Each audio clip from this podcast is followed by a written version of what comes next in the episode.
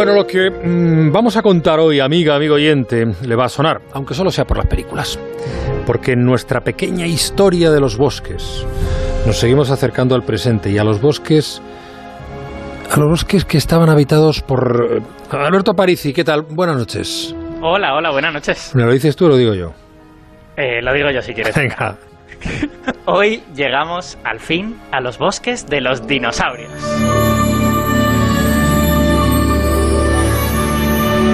Fíjate qué casualidad utilizar esta música de John Williams, premio Princesa Sí. de Asturias, eh, o el día Morricone. precisamente que, no- que nos ha dejado Ennio Morricone. Bueno, bueno pues el...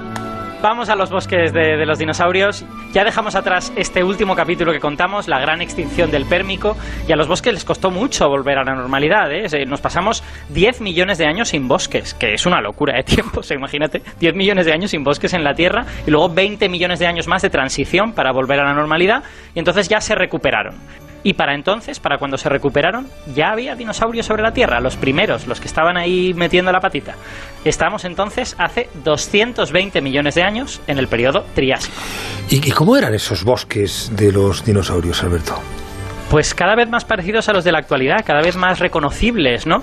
Y además dominados por un grupo que sigue siendo súper fuerte en la actualidad. Quizá ya no es tan dominante, pero es muy fuerte. Las coníferas. Porque la época de los dinosaurios, claro, como somos animales, tendemos a llamar a las cosas por las etiquetas de los animales. Pero la época de los dinosaurios podría llamarse sin ningún problema la época de las coníferas. Porque durante 150 millones de años, que se dice pronto, fueron siempre los árboles dominantes en todos los bosques, en todas las latitudes.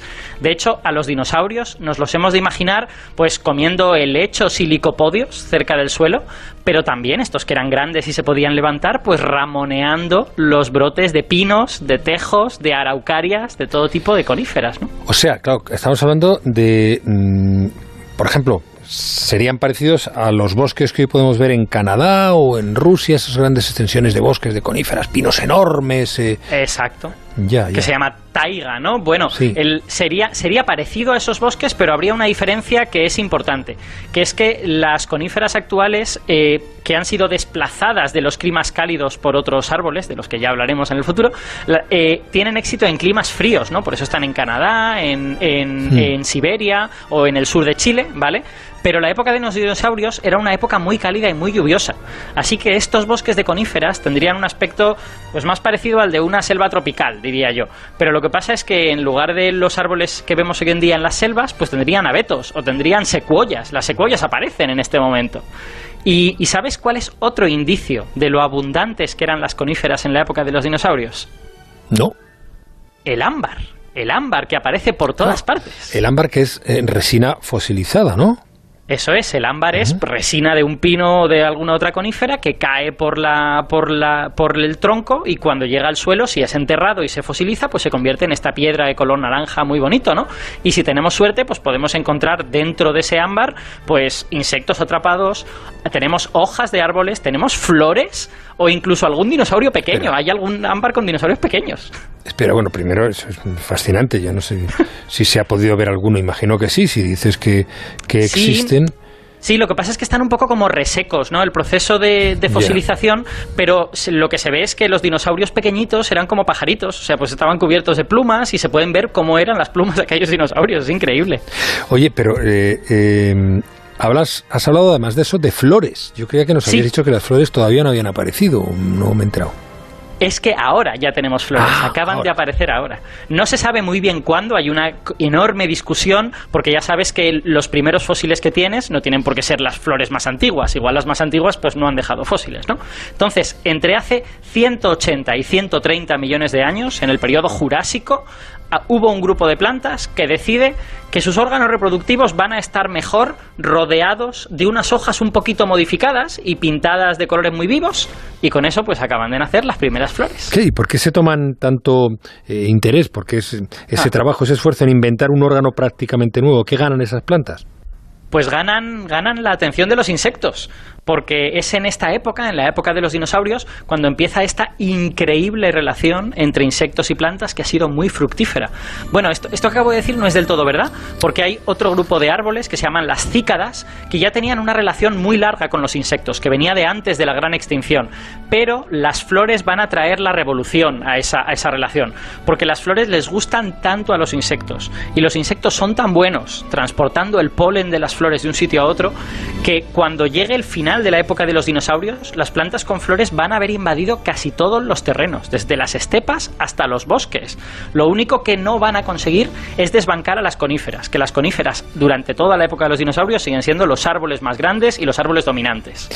o sea que la relación entre insectos y plantas es anterior a las flores. ¿Y, quiénes, son, ¿y quiénes son esas cicadas de las que has hablado? Bueno, es un tipo de árbol que todavía existe, lo que pasa es que no en España, eh, por eso los españoles en general nos suena poco, eh, y están como dispersos por el mundo. Hay cícadas en México, en el sudeste asiático y también en el sur de África. Y los que no estamos acostumbrados, que alguna vez hemos viajado a esos lugares, a lo mejor hemos visto una y la hemos confundido con una palmera, porque se parecen mucho a una palmera. El, el tronco es parecido al de una palmera, también salen las hojas así como formando una especie de corona, las hojas también se parecen bastante, son como palmas alargadas y con, y con eh, hojitas saliendo perpendiculares. Y la enorme diferencia es ver a uno de estos árboles en flor porque las palmeras son árboles con flores y producen flores y de ahí salen dátiles, que son los frutos, pero las cícadas no. Las cícadas son gimnospermas y lo que producen es piñas. De hecho, lo que ocurre es que en el centro de ese tronco, en la parte de arriba, aparece una piña, pero en vertical, una piña como eniesta para arriba, que a veces es muy grande, a veces puede medir como 80 centímetros de alto, son muy grandes. Y es a esas piñas a donde acuden los insectos a buscar el polen. Claro, si estoy viendo ahora en, internet mm. imágenes de ese, es, exacto, es como una palmera. Con una piña encima. Con una piña encima, efectivamente, una palmera con una piña encima. Y no parece muy grande eh, lo que es la, la planta, ¿no? Depende. Es que, claro, en la época de los dinosaurios eran más grandes. Hoy en día. Sí, exacto. Hoy en día las que sobreviven son, digamos, más pequeñitas. Pero en la época de los dinosaurios algunas medían 10 metros de alto, que no está nada mal. Y estas, eh, claro, estaban estas cicadas eh, también en los bosques aquellos de dinosaurios de los que nos hablan. Donde, claro, donde primaban las coníferas. Eso es, las coníferas, imagínate, pues llegaban a medir 60 metros, alguna secuoya a lo mejor 80 metros, eran muy muy altas. Las cícadas eran los árboles de la segunda división, entre comillas, y lo fueron durante gran parte de la, de la época de los dinosaurios, ¿no? Eh, de hecho, solo rivalizaban en las regiones frías con los helechos arborescentes, que hoy en día ya sabes que sobreviven en Nueva Zelanda y en Australia, pues en, en la Antártida y en Australia en la época de los dinosaurios había muchos helechos arborescentes, pero en el resto del mundo las cícadas eran muy importantes. Y el problema que tuvieron es que son plantas muy longevas, que eso puede parecer muy bueno, algunas cícadas viven más de mil años, Madre mía. pero Sí, sí, sí, son, son plantas extraordinariamente longevas, viven mucho, pero eso tiene una contrapartida, que es que son muy lentas, se desarrollan muy lentamente. Y parece que lo que les hizo perder la partida con las plantas con flores es que las plantas con flores crecen rápido, se reproducen mucho y al final en el largo plazo les ganaron la carrera, mm. ¿no? Entonces, los bosques que vieron los últimos dinosaurios antes de extinguirse, bueno, los, los árboles son dinosaurios, pero los, los últimos dinosaurios que tenemos en la cabeza, eh, tenían ese techo de coníferas, pero debajo de ese techo de coníferas ya estaba todo lleno de flores, ya era un mundo floral, ¿no? Qué bueno. Cada vez nos acercamos más al presente, cada vez se van pareciendo más a las cosas que conocemos y en el próximo capítulo pues ya llegaremos. Solo quedan unas decenas de millones de años. Exacto, 66. Que se pasan rápido en la radio. Alberto, cuídate mucho, muchas gracias. Tú también, Juanra, un abrazo. Buenas noches.